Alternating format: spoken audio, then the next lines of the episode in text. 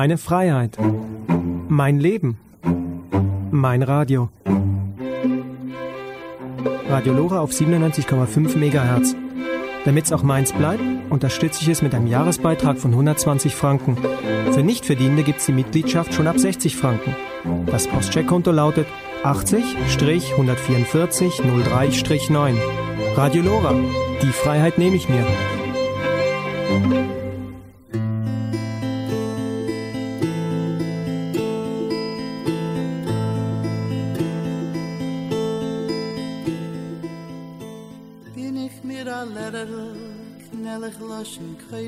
Folgende Interview wurde am Samstag, 28. Januar 2017 im Studios von Radio Lora an der Militärstraße 85a in der Stadt Zürich aufgezeichnet, wurde geführt von Felipe Polania und die Musik ist eine Selektion von DJ Amrit.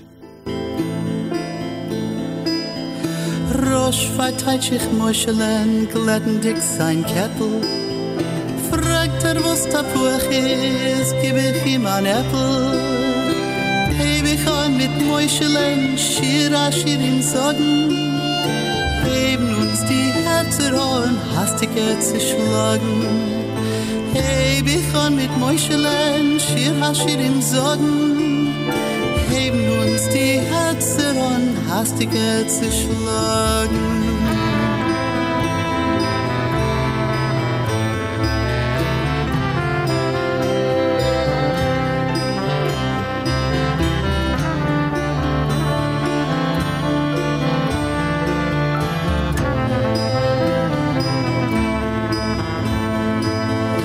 Jedes Wort erklär ich ihm, will nicht überheben.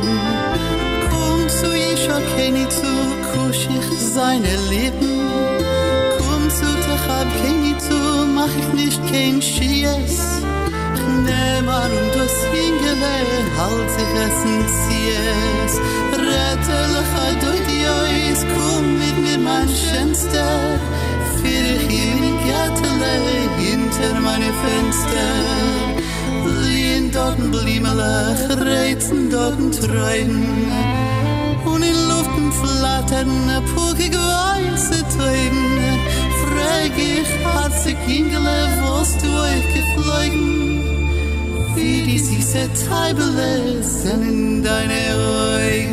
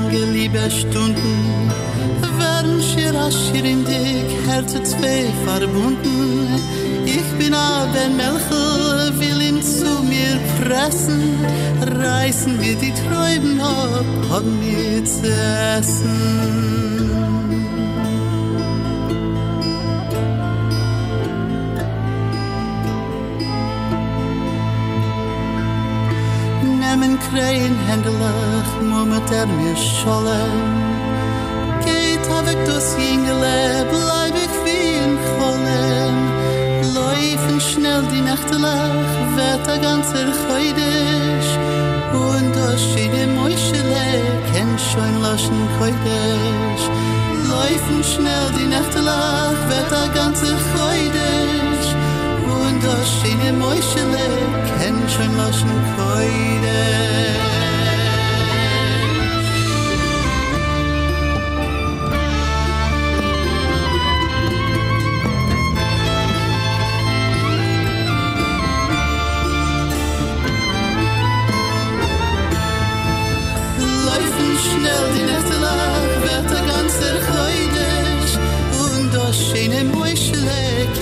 Hörn laschen Keugesch Läufen schnell die Nacht lang Wird der ganze Keugesch Und da steht im Eichele Kennsch Hörn laschen Keugesch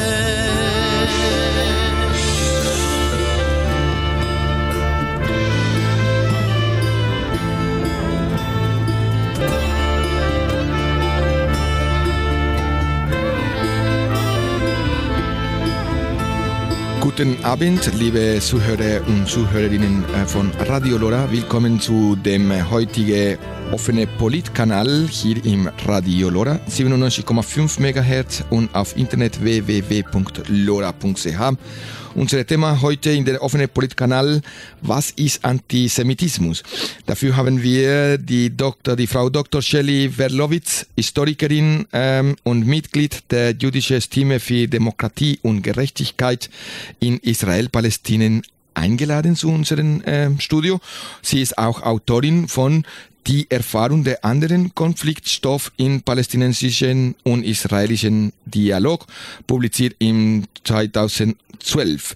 Diese ähm, offene Politkanal von heute ist die Ergänzung zu einer Veranstaltung, die am Freitag 27. Januar in Kasama stattgefunden hat und die auch das Thema ähm, gehandhabt, ähm, besonders weil wir im Radio Lora finden, dass das Thema Antisemitismus behandelt werden muss, besprechen werden muss und weil wir möchten unsere Charakter als eine antirassistische und solidarische Radio zu verstärken.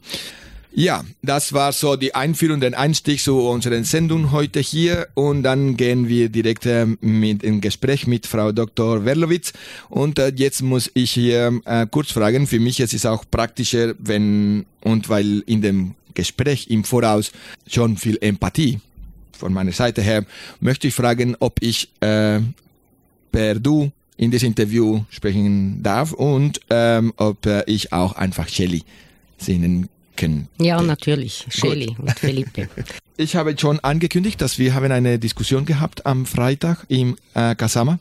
Dort haben wir eigentlich, würde ich sagen, viel über den Berichterstattung, wie können wir im Radio informieren über den Konflikt im Israel-Palästina, ohne im antisemitischen oder rassistischen äh, Klischees zu fallen.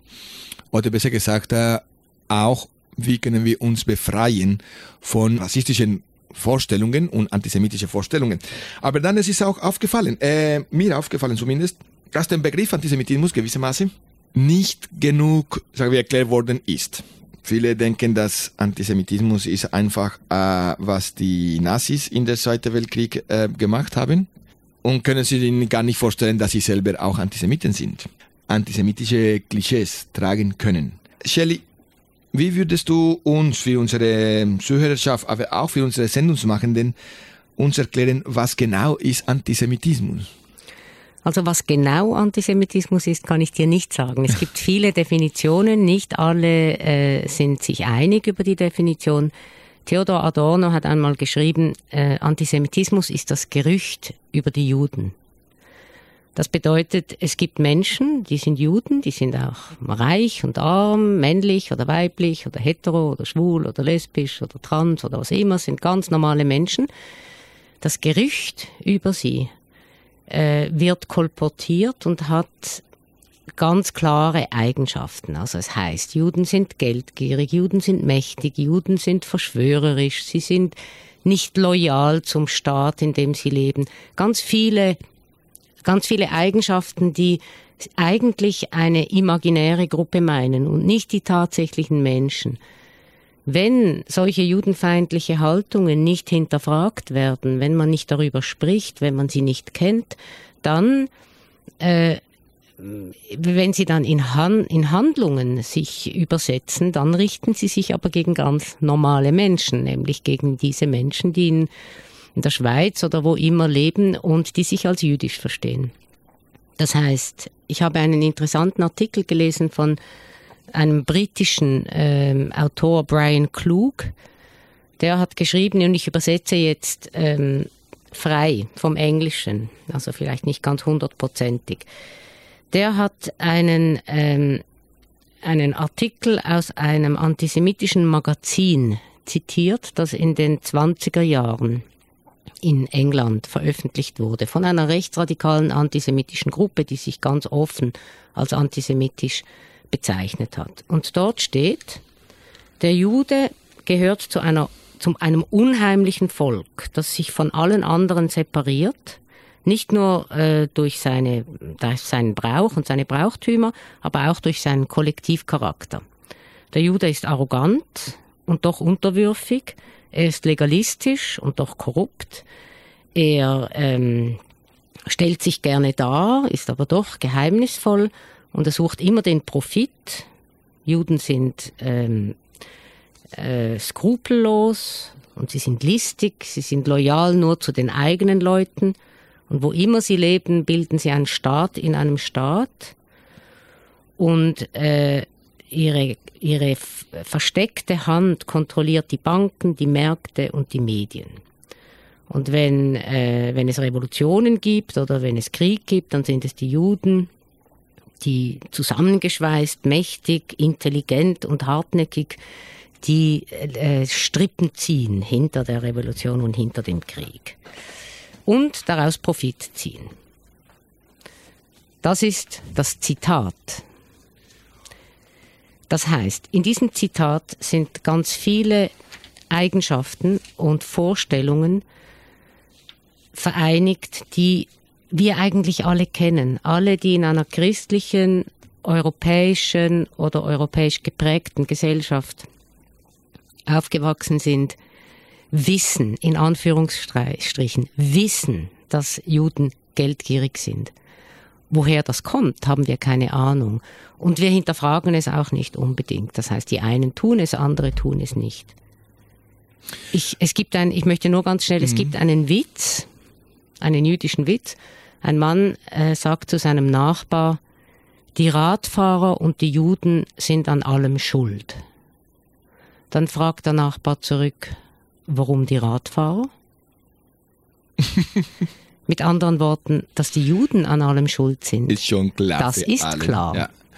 Ähm, das wollte ich auch jetzt gerade fragen. Äh, wenn wir Judinnen, Jud, Judinnen ähm, sprechen, äh, wovon sprechen wir? Ich, ich bin in Kolumbien geboren. Das, was du sagst, alle, die in eine europäischen geprägte oder in diesem Zusammenhang in Lateinamerika Euro, von Europa kolonisierte Welt äh, und, und äh, möchte ich auch nicht die ganze Graultaten von dem Kolonie äh, hier erzählen, aber beziehungsweise wir, ich habe auch, ich bin auch ähm, erzogen worden mit dem katholischen Glauben. Ob ich das wollte oder nicht, das ist eine andere Frage. Auf jeden Fall, äh, ich habe auch, obwohl ich in mein Leben bis ich in Europa gekommen bin, nie ein Jude, Judin gesehen habe, habe ich schon solche Witze gehört, wo ähm, Juden haben Gott getötet. Oder zum Beispiel Juden, Judinnen äh, eben sind so die, die von den Banker, sie sind gierig und sie sind auch immer, sie wollen immer Vorteil in jedem Geschäft äh, ziehen. Und das habe ich gehört schon in Kolumbien, ja. Aber und dann ich komme hier und äh, das ganze Diskussion sind, wenn ich Jude, Judinnen sage, als einen gar nicht Jude, also und eine, der gar nicht so viel davon äh, kennt, ähm, rede ich von einer sozialen Gruppe, von einer Kultur, von einer Religion, von einer Ethnie, von einer was immer. Äh? Was ist, äh, ich, ich frage mich, weil, weil äh, in der Veranstaltung gab es auch, und ich habe es auch oft gehört, Leute, die sagen, ja, oder so, zum Beispiel ein assimilierter Jude, ähm, zum Beispiel viele die große Figuren im Kino oder so, werde ich manchmal lesen, so wie, die sind assimilierte Juden, andere sind äh, orthodoxen Juden, andere sind äh, jüdische Religion, Judentum, äh, und andere sagen, es ist eine Ethnie, keine Ahnung. Also, also was sind Juden? Was sind Juden? Genau, die Frage so. Juden sind Menschen, Menschen wie du und ich.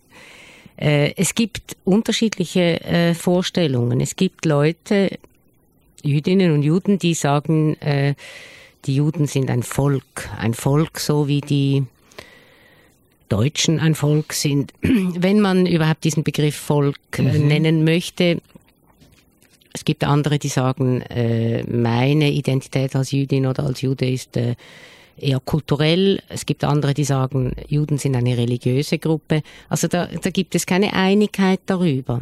Aber äh, wenn wir jetzt zurückgehen in der Geschichte und sagen, die Judenfeindlichkeit, also äh, da ist dann Antisemitismus eigentlich der falsche Begriff, weil der wurde erst im 19. Jahrhundert geprägt, aber er meint eigentlich dasselbe. Also die Judenfeindlichkeit, die kommt aus den Anfängen des Christentums. Das äh, ähm, alte Israel, von dem man sich, also das wahre Israel in Anführungszeichen, haben sich die Christen äh, entwickelt weg von der alten jüdischen Religion. Denn die christliche Religion kommt ja aus der jüdischen und hat sich wegentwickelt. Das heißt, die Christen, die ersten Christen oder vielleicht nicht die ersten, sondern nach der Christianisierung Europas hat man ähm, hat sich der Katholizismus als das wahre Israel bezeichnet und das die, die äh, Juden, die früher oder die an ihrem Glauben festgehalten waren, waren Abtrünnige, waren Verräter, waren die, die mhm. Jesus nicht anerkannt haben. Mhm. Mit anderen Worten, das Selbstverständnis der christlichen Religion beinhaltet eine Abgrenzung gegen das Alte, aus dem sie gekommen sind. Das heißt, äh, es ist ein Teil der christlichen Religion, die Abgrenzung gegen jene, die Jesus nicht akzeptiert haben und die störrisch und hartnäckig bei ihrem alten Glauben geblieben sind, ähm, ist ein Teil, ist ein Teil der Definition des Christentums. Das hat sich geändert, das war nicht immer, das war nicht über Jahrhunderte gleich, aber es hat diesen Kern, und das ist auch der Grund für den christlichen Antijudaismus. Die Juden sind die, die den, die Gott gemordet mhm. haben oder nicht anerkannt haben. Das hat natürlich mit äh, historischen äh, Begebenheiten nicht allzu viel zu tun, weil es ja auch ganz schwierig ist. Ähm, äh, das bezieht sich ja zum Teil auf, auf das Neue Testament, wo nicht ähm, das nicht historisch unbedingt belegt ist in allen Teilen. Das heißt, die Abgrenzung gegen Juden ist ein Teil des, der Selbstdefinition des Christentums. Das heißt auch, also im alten, in, in alten Test, im sogenannten Alten Testament, das eigentlich in der jüdischen Bibel sind die Juden die Kinder Israels sowohl Volk als auch Religion. Mhm.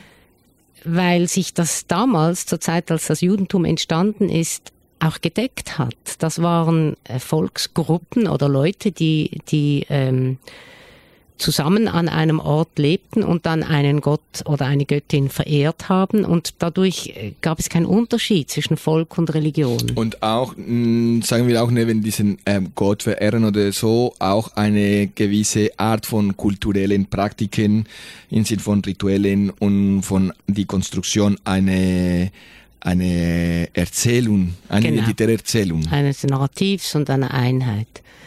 Nun äh, hat sich der Begriff Volk natürlich heute ist ein ganz anderer Begriff, als er vor äh, zwei oder drei mhm. oder fünftausend Jahren war. Wobei sollen wir auch sagen, dass Volk in Deutsch, äh, deutsche Sprache. Weil zum Beispiel in Lateinamerika das Konzept von Pueblo, äh, dass es eigentlich die Übersetzung wäre, äh, hat eine andere äh, Konnotationen. Was hat es denn für eine Konnotation? Revolutionäre Konnotationen. Ja. Es in, es, el pueblo ist äh, el pueblo ist eine Form in, in, in, in Lateinamerika, äh, in spanischer Sprache, wie die, äh, würde ich sagen, die Linken in Europa, die marxistisch-leninistischen und kommunistischen Linken in Europa, äh, Proletariat gesagt haben. Ja, natürlich. Es gibt es auch im Deutschen. Ich meine, wir sind das Volk in der DDR. Aber das ist ja dieselbe Konnotation. Aha. Wir sind eigentlich, es gibt nicht ihr da oben, sondern wir Aber da unten. Jetzt ist auch einen, einen äh, Sprüche von dem äh, Allianz, wie heißt denn das? Diese Gruppe AfD jetzt? Wir mhm. sind das Volk. Mhm. Ja, also das ist natürlich klar, man kann den Begriff wir sind das Volk re reaktionär mhm. oder revolutionär ja, ja, verwenden. Genau. Aber wenn wir von Volk sprechen, dann äh, so wie wir den Begriff im Deutschen heute in der Regel gebrauchen, dann kommt er eigentlich aus einer Bewegung des Na der Nationalismus aus dem 19. Mhm. Jahrhundert, wo man gesagt hat, Menschen gehören zusammen, die dieselbe Kultur, was immer das ist, teilen, dieselbe Sprache sprechen, auf demselben, äh, also auf demselben Territorium. Mhm äh, leben und zusammen einen Staat bilden. Und das ist dann quasi die Kongruenz von Volk und Staat. Mhm. Jetzt ähm, es ist ein bisschen kompliziert, weil der Zionismus, von dem wir dann vielleicht später auch noch sprechen äh, werden, ist eigentlich ein Teil oder hat etwas aufgenommen von dieser europäischen Nationenbildung und hat dann den Begriff Volk für die Juden anders verwendet, als es früher ähm, äh, religiöse Juden und Jüdinnen äh, getan haben und heute immer noch tun, die sich auf die Bibel beziehen und nicht auf eine moderne Nation. Mhm. Schwierig finde ich, ähm, find, äh, ich finde, es ist wichtig festzuhalten, dass es unterschiedliche jüdische Positionen gibt, ob jetzt Judentum eine Religion ist oder ein Volk, mhm. aber es gibt auch natürlich eine, eine Geschichte. Also es hat sich äh, in den letzten 100 Jahren diese Vorstellung durch den Zionismus Juden seien ein Volk, bei vielen jüdischen Menschen, nicht bei allen, durchgesetzt. Und dieses muss man wahrnehmen. Es ist, äh, das ist so wie wenn ich der, den DDR-Leuten sagen würde, nein, ihr sind nicht das Volk. Das ist etwas, das, das natürlich Gemeinschaften selbst definieren. Man kann nicht von außen kommen und sagen, ich weiß es genau, Juden sind nur eine religiöse Gruppe. Oder ich weiß es genau, Juden sind eine kulturelle Gruppe. Ja, das, ja. Es gibt unterschiedliche Vorstellungen davon. Ich würde, ich spreche nicht gern von Volk, aber ich spreche auch nicht gern vom schweizerischen Volk. Ja, ja. Also sagen wir, im Moment ähm, werden wir hier gewisse Konzepte gebrauchen, denen, äh, von denen wir bewusst sind oder uns bewusst ist, dass sie problematisch sind, aber nehmen wir auch so wie zum Beispiel Volk, weil es so vielleicht schnell in einem ähm, ähm, Verständnis oder, oder, oder weil es den Leute, unsere Zuhörer, Zuhörerinnen schnell äh, sich vorstellen können, wovon wir reden. Aber dann ähm, zurückzukommen zu dem Punkt, eben, viele reden im Namen von den Juden, Judinnen. So wie zum Beispiel auch von den Indigenen. Ja? Es gibt viele Leute, die in Lateinamerika über sie reden, sagen, was sie sind, und sagen, was sie brauchen. Mhm. Ja? Viele sagen, sie sind äh, diese Säugnis unserer Vergangenheit. Mhm. Sie sind äh, Naturvölker, weil sie sind so geblieben, wie es, also viele auch Fantasien. Mhm. Äh, da kann ich mir vorstellen, was du meinst mit den imaginäre Gruppe, die ge mhm. gebildet wird aus dem Geschichte da. Ähm, zum Beispiel in Lateinamerika, wenn ich das sehe in Bezug auf dem äh, indigenen und dann kommt wieder die Frage hier, also, oder das Wort, wie die Völker oder Kulturen äh, gesagt wird. Und auch wird es gesagt, was brauchen sie überhaupt? Ne? Also sie brauchen einfach in, ein, einen Schutz von den Europäern, damit sie in dem Dschungel bleiben und so weiterhin bestätigen können, dass die Menschen einmal so primitiv waren, damit auch die Europäer, Europäerinnen aus dem kritischen Perspektive in Lateinamerika sich behaupten können, selbst behaupten können, als den fortschrittlichen ähm, ähm, Punkt in der Geschichte der Menschheit.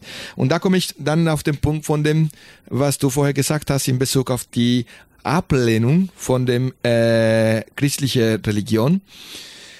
Beziehungsweise würde ich sagen, nicht unbedingt nur Ablehnung, sondern auch ähm, die definitive gewalttätige Haltung von alles, was nicht ich bin, ähm, darf ich einfach unterdrücken ähm, und draufstehen. Also beziehungsweise diese Mentalität von Europa, das schon mit dem Katholizismus angefangen hat und wo ähm, die Gruppen von Menschen, die besonders in dem Gebiet äh, Palästinien und Israel, heutzutage Israel äh, und heutzutage Palästinien, weiß ich nicht das, kannst du mir vielleicht erklären. Äh, äh, aber die, die, diese Gruppen, die einen konkreten äh, religiösen Praxis gehabt haben, Praktiken, also mit, mit gewisse identitären Erzählungen, wo zum Beispiel eine revolutionäre Potenzial war, weil so wie ich als Kolonisierte die katholische Kirche gelernt, die katholische Glauben, das katholische Glauben gelernt habe.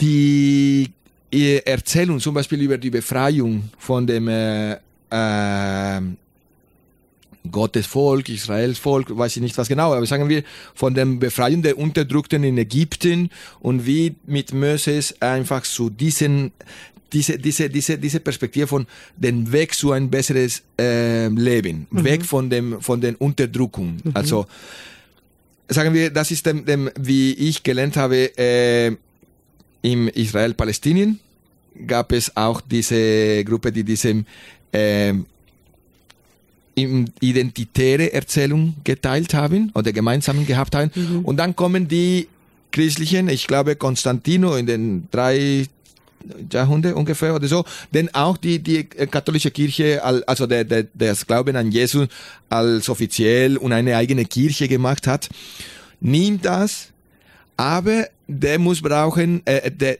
sagen wir, der braucht zu bestätigen, wie du vorher auch gesagt hast, dass sie entwickelt sind und die anderen äh, ja, natürlich. Sind. Ja, natürlich. Ich glaube nicht, dass, äh, also das ist sicher ein, ein Element dieses, äh, dieser Haltung gegenüber äh, den Juden und Jüdinnen. Es ist aber nicht das Ganze, weil es ist kompliziert. Ähm, die Ablehnung des Judentums äh, durch die Kirche ist einerseits so, dass es ähm, die Juden braucht, um sich selber als eben die wahre Religion darzustellen, mit dem Beispiel, mit dem schlechten in Anführungsstrichen Beispiel der Juden, die eben nicht die wahre Religion übernommen haben. Und äh, andererseits braucht es die Juden, weil das Ende der Zeiten, also dass ähm, die Erlösung äh, kommt, wenn die Juden, wenn alle Juden sich zum Christentum bekehren. Das mhm. ist ein, ein Bild im Christentum. Das heißt, solange, also wir können die Juden nicht einfach aus der Welt schaffen, weil sie werden ja dann der Beweis sein, dass das Ende der Zeiten gekommen ist, wenn sie sich bekehren. Das heißt, das ist ein ambivalentes, eine ambivalente Beziehung. Es ist nicht so, dass Juden und Jüdinnen auch in der christlichen, äh, in, den, äh, in der christlichen Welt, also in den Jahrhunderten bis zum 19. Jahrhundert, nur immer Unterdrückung äh, erlebt haben und immer nur Verfolgung erlebt haben. Es gab auch äh, äh, florierende jüdische Gemeinschaften. Es gab sie allerdings mehr im Osten, also im fernen Osten oder im, im arabischen Osten als in Europa. Aber es gab auch, ähm, man hat einen Modus vivendi gefunden zwischen Juden und Christen in Europa, der sich immer wieder entladen hat in Verfolgung und in Mord und Totschlag und Vertreibung und äh, sich nachher dann wieder irgendwie einge, eingebalanciert hat und nachher wiederum eruptiert mhm. ist. Die Juden haben in Ghettos gewohnt. Das heißt, sie waren, es war nicht erlaubt, äh, für die Juden ihr, das Ghetto zu verlassen, außer für einzelne berühmte, sehr reiche ähm, Leute, die dann äh, vielleicht im Aber Hof. Jetzt eine Frage, die, ja. die, die, die Ghettos, äh, so wo, von wo genau reden wir? Ich, weil du hattest auch gesagt, in anderen Orten hat es anderes passiert, mhm. wie zum Beispiel in Al-Andalus auch. Mhm. Ne? Mhm. So habe ich auch äh, genau, ja. verstanden. Ähm, wo, wie, wie, wie ist genau diese Entstehung von Ghetto? Ähm, wer hat es dann, also oder wer oder wie ist dann entstanden? Also beziehungsweise waren nicht die Leute, die sich als Judinnen verstehen, die gesagt haben, ey komm, wir gehen da zusammen. Doch, ich denke, ah, ja? das ist doch, ich denke, das ist ein ein Zusammenspiel. Also natürlich haben Juden und Jüdinnen, weil sie in einer engen und religiösen Gemeinschaft gelebt haben und bestimmte Bräuche ähm, befolgt mhm. haben, haben sich zusammengetan. Das sieht man ja heute in, in Städten auch. Leute, ja, ja. die von einer ähnlichen Herkunft äh, kommen oder geprägt sind von einer Kultur, tun sich zusammen. Das äh, ähm, wie das genau entstanden ist, muss ich ehrlich sagen, weiß ich nicht. Aber es hat sich entwickelt hin zu einem Verbot. Also es gab Judengassen, Judenstraßen. Die waren nicht überall in Europa, nicht in allen Städten gleich abgeriegelt und nicht zu jeder Zeit gleich abgeriegelt. Aber es gab schon klare Regelungen, wer, mhm. äh, dass Juden, zeitweise mussten sie sich besonders kleiden, dass man sie erkennt als Juden, sie durften ganz viele Berufe nicht ausüben. Einer der wenigen Berufe, die sie ausüben durften, war zum Beispiel, war zum Beispiel jener des Geldverleihers, weil äh, Christen voneinander keinen Zins nehmen durften, hat man den Juden diesen Beruf gelassen und daher ist sicher auch eines dieser Klischees von Juden als geldgierig oder als ähm, Geldmacher oder profitorientiert entstanden. Juden durften kein Land besitzen, sie durften nicht in die Zünfte, in die Handwerkzünfte. Ähm, es ist noch nicht lange her, dass äh, äh, am zürcherischen Sechseleuten Juden überhaupt in die Zünfte zugelassen werden. Also das sind ganz alte, tief verwurzelte ähm, Vorurteile und Geschichten. Äh, mit der Emanzipation, also im 19. Jahrhundert, als sich das Ghetto langsam aufgelöst hat, konnten Juden ähm, überall hinziehen.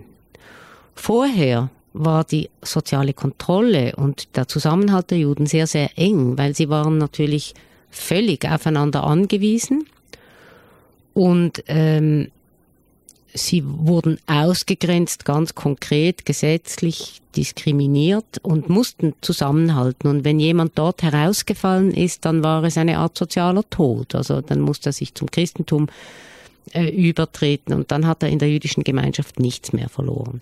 Mit der Öffnung der Ghettos, also seit der Aufklärung langsam, konnte man sich als Jude aus diesem Ghetto herausbewegen und sich ähm, dann im 19. Jahrhundert äh, unterschiedlich verstehen. Die einen blieben religiös, die anderen haben sich assimiliert an ihre Umwelt, die einen wurden Zionisten, die anderen wurden, äh, in Deutschland hat man sich dann um die Jahrhundertwende äh, deutsche Bürger mosaischen Glaubens genannt, wo man sich überhaupt nicht als sogenanntes Volk in Anführungsstrichen verstanden hat, sondern eben als religiöse Gemeinschaft. Und das hat dazu geführt, dass Juden sich heute ganz unterschiedlich verstehen. Sie mhm. sind nicht mehr quasi, sie werden auch nicht von der eigenen Gemeinschaft so sozial kontrolliert, dass sie quasi, ähm, dass es nur eine Art gibt, Jude zu sein. Es gibt ganz viele verschiedene Arten, Juden, oder Jüdin oder Jude zu sein heute. Mhm. Wir haben jetzt schon zwei, ähm, sagen wir, Klischees oder Stereotypen oder Topos des Antisemitismus, diese Idee, dass, oder des äh, Jugendfeindlichkeit, Judenfeindlichkeit. Äh, und das ist erstens, ähm, oder ich bin nicht mehr sicher, ob jetzt gerade in dem aufgezeichneten Gespräch oder in dem vorigen Gespräch, äh, die Idee, dass der Christentum ähm, entwickelt hat, so wie ähm, Juden, Judinnen haben äh, äh, Gott getötet. Es ist eine typische Geschichte. Und jetzt sind wir zu den anderen gekommen. Äh, Juden, Judinnen sind äh, immer mit dem Geld äh, und, und, und so weiter. Also, also Klischees. Ich frage mich jetzt äh, auch in meiner Erinnerung, ich sehe auch die Figur, äh, mindestens in dem modernen und besonders aus den Filmen oder weiß ich nicht genau, eine, eine Figur unter anderem des intellektuellen ähm, Juden, mhm. Judinnen. Also vielleicht in den USA oder weiß ich nicht, vielleicht. Aber ich habe das Gefühl, ähm, Juden, Judinnen sind Menschen, also ich habe das Gefühl, oder so habe ich gelesen, habe ich gehört, äh, die, sind, die waren früher verfolgt als, als etwas, was es revolutionär ist oder so. Also nicht revolutionär, sondern wurden ähm, bezeichnet mhm. als etwas Negatives. Mhm. Und da, wo es eine Revolution, dann war so wie, oder ein also, Aha, ich weiß, was du meinst. Das da, da war dann auch diese Idee, dass eine Figur von den, diesen Juden, Judinnen ist diese intellektuell. Mhm. Ähm, also was ich eigentlich mit den Revolutionen gemeint habe vorher war, ähm, äh, das, das war ja ein Zitat von einer rechtsradikalen antisemitischen Gruppierung. Mhm. Äh, es gibt ja, äh, was die Nazis waren, waren äh, der Prototyp dieser, dieser Vorurteile, die gesagt haben, also die Bolschewiken waren quasi die Juden und die Kapitalisten waren die Juden. Mhm. Also das Böse, wo immer man das Böse sieht, da sind die Juden dahinter. Das ist, mhm. das ist, äh, ähm, okay.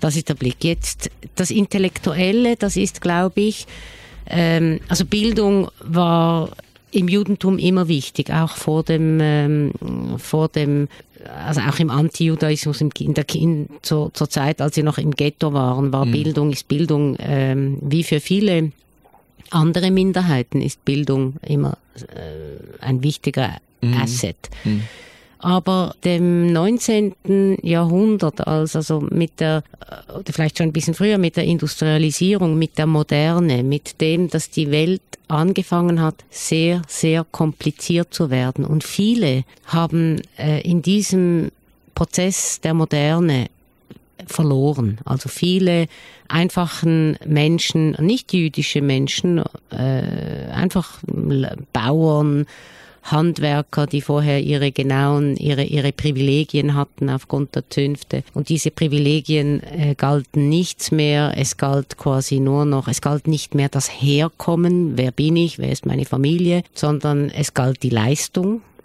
Was kann ich, was mache ich, wie, äh, und in diesem Prozess, der hat sehr, sehr viele Leute verunsichert. Und in diesem Prozess der Modernisierung gehören Juden und Jüdinnen zu den sogenannten Gewinnern der Moderne. Weil Juden und Jüdinnen waren von Haus aus nie jemand. Sie hatten keine Familie, keinen Namen, keinen Adelstitel, äh, keine Ländereien, äh, keine ähm, nichts, das ihnen in der vormodernen Zeit zu Status verholfen hat. Mhm. Was sie hatten, waren ihren ähm, ihre Bildung, ihr Wunsch nach Bildung, ihr Wunsch nach Vorwärtskommen, etwas äh, erarbeiten, jetzt wo es ihnen auch erlaubt und möglich waren. Und das hat dazu geführt, dass sehr viele, zum Beispiel freien Berufe in Deutschland im 19. und 20. Jahrhundert, von, äh, also verhältnismäßig mehr Juden in solchen freien Berufen waren als andere. Das heißt mhm. natürlich nicht, die Juden waren eine verschwindende Minderheit, auch im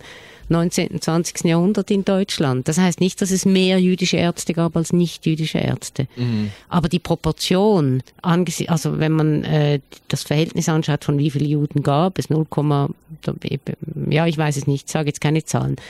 Ähm, also verhältnismäßig waren ja. sie in den freien Berufen stark. Und das haben sich dann äh, die Antisemiten um die Jahrhundertwende und später dann auch die Nazis als Element genommen und haben gesagt, das sind die Intellektuellen, die zersetzen unser bodenständiges, volksnahes, alles in Anführungszeichen, echte Leben. Das, die bringen die Moderne und die Zersetzung und das Listige und das mhm. Böse in die Welt und nehmen unserem Volk, jetzt Volk im Sinne von Pueblo, Aha. quasi äh, die, Lebens, ähm, die Lebensumstände. Und viele dieses einfachen Volkes, wieder in Anführungszeichen, haben verloren in der Moderne und viele, nicht alle, aber viele Juden haben gewonnen. Und das hat diesem Klischee dann noch ähm, mehr Nachhaltigkeit mhm. verliehen. Noch eine andere, vielleicht naive Frage. Ich höre manchmal den Ausdruck assimilierte Jude mhm. oder Judin. Was ist das genau? Oder wer sagt das? Also, weil ich möchte auch nicht zum Beispiel im Radio aus Ignoranz vielleicht solches Begriff gebrauchen, in einer Berichterstattung oder was immer, ohne zu wissen, was genau und wer sagt das? Welche ist die Verortung von dieser Aussage oder dieses Konzept? Also das Konzept Assimilation ähm, bei den Juden und Jüdinnen, das, ähm, das ist historisch verortbar eben nach der Öffnung der Ghettos im Zusammenhang mit der Emanzipation der Juden. Und Emanzipation der Juden heißt, dass Juden dann wohnen durften, wo sie wollten, dass sie Geschäfte machen konnten, wie sie wollten, dass sie Land kaufen konnten, dass sie einfach die gleichen Rechte wie alle anderen Bürger und Bürgerinnen hatten. Und das ist in der Schweiz seit 1874 der Fall und ist nur aufgrund von ausländischem Druck so weit gekommen. Das heißt 74. 1874. Das heißt, äh, die Emanzipation der Juden in der Schweiz ist noch nicht wahnsinnig alt. Mhm. Also natürlich, das sind 150 äh, Jahre, aber es sind, es ist nicht man muss sich das vor Augen halten. Bis 1874 durften Juden in der Schweiz zum Beispiel mit wenigen Ausnahmen nur in zwei Dörfern leben, in Endingen und Lengnau im Sorbtal. Und also wenn wir zurückkommen, nachdem diese Emanzipation durchgesetzt war und Juden aus dem, aus ihren Ghettos oder aus ihren erlaubten Wohnbereichen herauskommen konnten, war auch der religiöse Zusammenhalt nicht mehr so stark. Mhm. Und dann haben sich viele Juden, und sie haben das selber so genannt, und auch die nichtjüdische Umgebung hat das so genannt, assimiliert. Also sie haben äh, ihre Kleidung, ihre traditionelle Kleidung abgelegt, sie haben vielleicht ihre Bräuche nicht mehr so strikt befolgt, sie haben sich angepasst an ihre Umgebung. Nun gibt's, gab es immer auch Leute, die das nicht getan haben, die zwar äh, in der äh, nichtjüdischen Umgebung lebten und, und sie anerkannten und sich nach den Gesetzen und Rechten dieser Umgebung ähm, mhm. verhalten haben, aber die ihren jüdischen Glauben und ihre Religionsausübung strikte beibehalten haben. Und da gab's äh, äh, Auseinandersetzungen, Konflikte und Streitpunkte. Es gab innerhalb der, innerhalb der jüdischen Gemeinschaft, Gemeinschaft natürlich. Genau. Es gab zum Beispiel, also wenn wir jetzt reden wir jetzt mal von von Zürich. Es gab äh, äh, es gibt heute eine Gemeinde in Zürich, es gibt viele jüdische Gemeinden. Eine davon ist die israelitische Kultusgemeinde, die IZZ, das ist die größte Gemeinde. Sie versteht sich als Einheitsgemeinde. Und Einheitsgemeinde bedeutet, dass der Ritus dieser Gemeinde ist orthodox, also nach orthodoxem Ritus, aber die Mitglieder, also ganz viele Menschen gehören zu dieser Gemeinde, die nicht unbedingt gleich orthodox sind oder mhm. gleich religiös. Entschuldigung, und was heißt zu den Gemein Gemeinschaftszugehörigen? Ähm also sie sind Mitglied, ja, ja. sie sind, sie verstehen sie, also sie gehören zu dieser, sie zahlen Steuern und zahlen Mitgliederbeitrag, ja. also es ist wie zu einer gehen Kirchgemeinde. jede Woche so die ein, Treffen? Ja, die einen gehen, die anderen Aha, gehen nicht, genau. aber sie sind alle, also viele sind Mitglied, nicht alle natürlich, aber viele. Und Einheitsgemeinden ist das, was es gegeben hat, die Ghettos sind aufgegangen und dann wurde eine jüdische Gemeinde gegründet. Und dann gehörten, also haben sich alle Juden, außer die, die dann das nicht wollten, aber es war sicher die Mehrheit, wurden Mitglied dieser jüdischen Gemeinde. Und diese zum Beispiel jetzt in der IZZ hat eine Geschichte, da hat sich, also das ist von einer Entwicklung in Deutschland, die von Deutschland ausging haben sich die Einheitsgemeinden Gemeinden sehr äh, liberalisiert in ihrem Ritus. Sie haben sich angeglichen ans Christentum. Also in einigen jüdischen Synagogen gab es dann Orgeln zum Beispiel. Das hat dann natürlich vielen Leuten, die dort äh, äh, gebetet haben, nicht gepasst, weil sie eben strenger religiös wa äh, waren. Und dann haben sie sich gelöst von dieser Einheitsgemeinde und haben eigene Gemeinden mhm. gegründet, die strenger religiös waren. Also in der ICZ gibt es jetzt keine Orgel, das ist schon länger abgeschafft. Das ist mhm. äh, nach wie vor ein orthodoxer Ritus. Aber nur zum Erklären, warum es verschiedene Gemeinden ja, gibt. Dann gab es viele Juden, die äh, anfangs des 20. Jahrhunderts aus Russland und Polen in die Schweiz kamen. Die haben auch wieder eigene Gemeinden gegründet. Das ist seit der Emanzipation so, dass es verschiedene Gemeinden gibt. Vorher, du warst an einem Ort, du warst Teil der jüdischen äh, Gemeinschaft. Mhm und du hattest dann vielleicht schon verschiedene Betlokale oder so, aber es war nicht, es hatte nicht äh, diese, diese Vervielfältigung, wo die einen passen sich mehr an die, Geme an, an die nicht-jüdische Umgebung an, die, an, die anderen werden ganz unreligiös und verstehen ihr Judentum nur noch kulturell und die Dritten wollen gar nichts mehr damit zu tun haben und andere sind sehr streng religiös, aber, aber offen für die moderne Welt und dann gibt es noch andere ultraorthodoxe, die gar nicht offen sind für die moderne Welt. Also das ist eine, eine ganz vielfältige Gemeinschaft. Das sind nicht einfach die ja, Juden. Aber dann ich versuche ein bisschen mein Verständnis davon äh, auszudrücken hier, äh, was von ich jetzt gerade gehört habe. Innerhalb von der jüdischen Gemeinschaft gibt es auch noch, sagen wir, Spannungen oder Konflikten um den Anspruch über sich selber sprechen dürfen. Beziehungsweise einigen da drinnen sagen, wir müssen diejenigen sein, die die Rituellen und so weiter orthodoxe so folgen.